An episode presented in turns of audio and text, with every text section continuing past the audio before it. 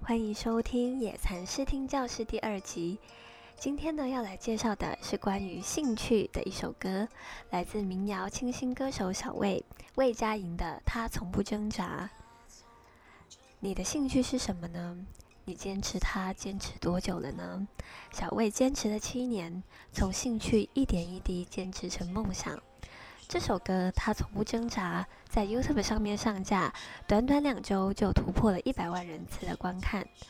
有很多人应该是跟我一样，在看到 YouTube 前面的广告的时候，就会忍不住被吉他前奏很清脆的旋律吸引到。这首歌呢，跟 MV 要传达的是一个不认输的信念。有时候放弃挣扎，顺着社会大众的眼光，一时之间是轻松的。可是你却要用人生下半辈子的力气去后悔，这样难道会比较轻松吗？无论你有什么样的梦想，只要知道想去的地方，就可以用千百条不同的路去到达目的地。小魏呢，在二零一七年的时候发行了第一张全创作专辑《是什么夺走太阳》，一首《喜欢我吧》，让大家认识小魏。